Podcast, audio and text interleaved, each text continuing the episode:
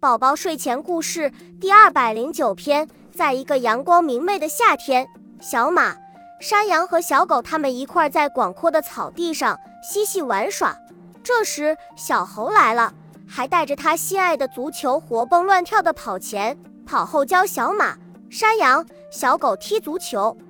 小猴很耐心，反复做着各种动作，一会儿弯腰，一会儿歪头。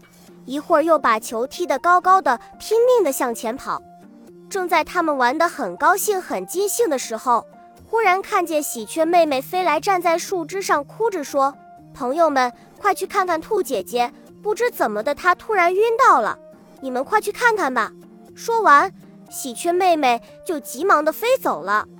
小马说：“我们不玩了，赶快走吧。”他们几个立即朝小兔家赶去。走过草地。翻过山岗，再走过一片森林，突然被一条湍急的河流挡住了。怎么办呢？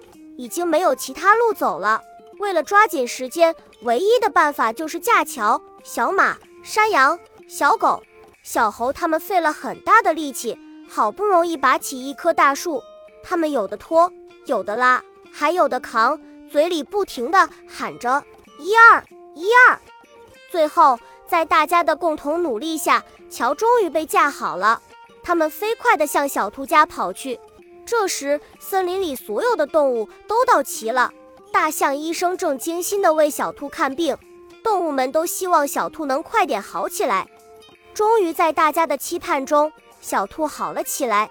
森林里又充满了往日的热闹景象。